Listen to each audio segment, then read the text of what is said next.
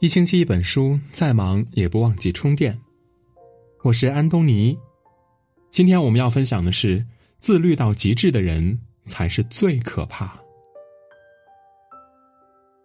自律是什么呢？网上对这个词儿呢格外的钟爱，对它的解释也是五花八门的。其实，自律的意义很简单，就是对自己狠一点儿，再狠一点儿，然后呢，你的人生层次就会高一点儿，再高一点儿。自律很苦，但也很值得，因为那些自律到极致的人都拥有了开挂般的人生。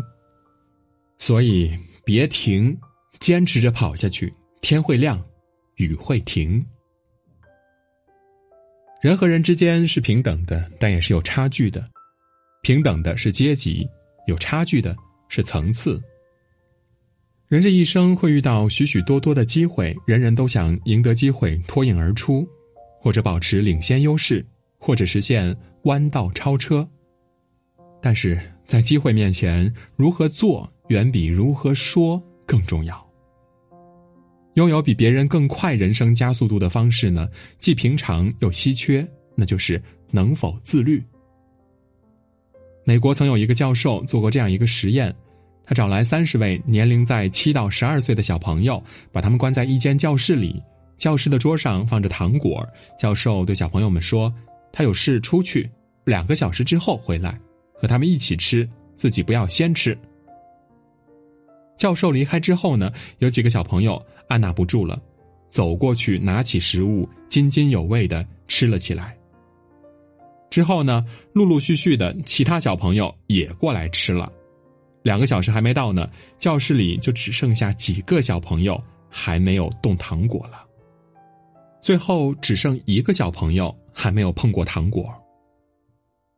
三十年后，当年的那些在教授走后马上吃东西的人，普遍生活在社会底层，他们都比较自大，在他人眼里呢是顽固、爱嫉妒、容易受挫的人。而在将近两个小时才吃东西的，大多是中产阶级，他们具有更好的社交技巧、更强的社会竞争力和可靠性。而那一位始终没有离开座位的，就是连任四届的美国总统罗斯福。他成功带领美国度过经济危机和二战危机。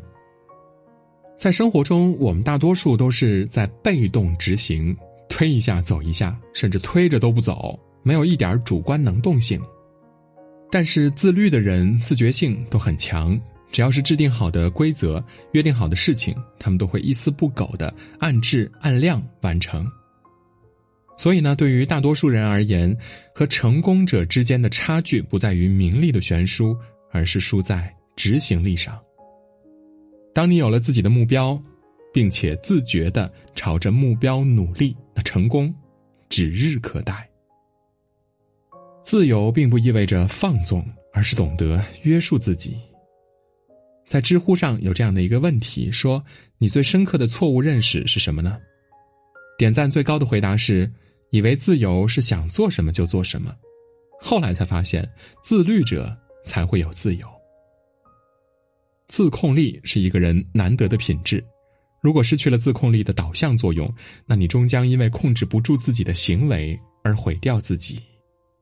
反之，如果你是一个真正能够控制自己的人，那你就会因为很好的控制了自己的行为，而正确的认识了这个世界。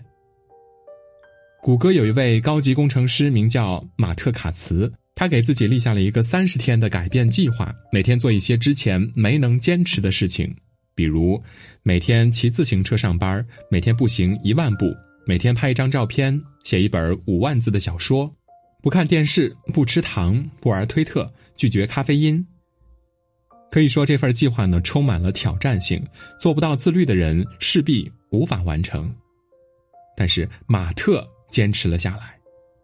三十天后，昔日那个肥腻的宅男工程师不见了，他开始发自内心的喜欢上骑自行车去工作了，甚至完成了在非洲最高峰乞力马扎罗山的远足。西方哲学家康德认为，真正的自由不是随心所欲，而是自我主宰。自律及自由。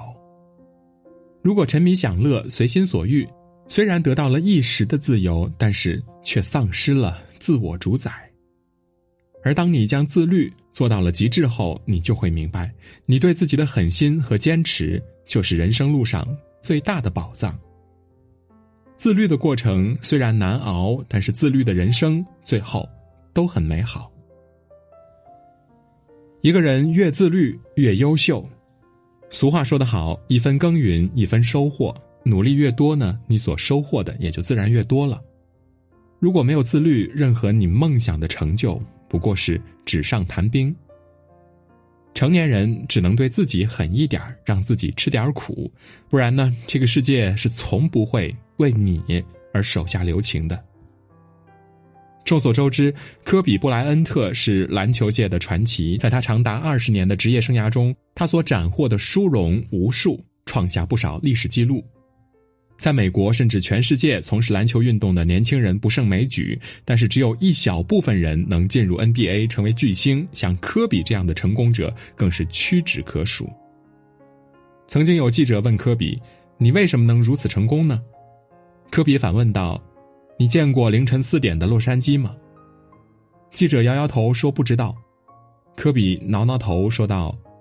每天，洛杉矶早上四点仍在黑暗当中，我就起床行走在黑暗的洛杉矶街道上。一天过去了，洛杉矶的黑暗没有丝毫改变；两天过去了，黑暗依然没有半点改变；十多年过去了，洛杉矶街道上早上四点的黑暗仍然没有改变，但我却已经变成了肌肉强健、有体能、有力量、有着很高投篮命中率的运动员。有句话说得好：“你的自律。”终有一天会变成你脚下的路，而那些曾经偷过的懒儿，就自然变成了路上的坑。为什么自律的人总是让人羡慕呢？因为他做到了常人无法做到的事，活成了大家理想的状态。正所谓天道酬勤，我们必须要相信，这个世间所有的坚持，最终都会有一个花团锦簇的结果。所以，成功的人生无他，自律而已。人生的舞台上，我们才是命运的主角。愿我们都能拥有足够强大的自制力，让自己的人生自己说了算。今天的文章就到这里。如果您喜欢我们的文章，可以在文末点一个再看和赞，也可以在留言区说出你的观点。我是安东尼，我们明天再见。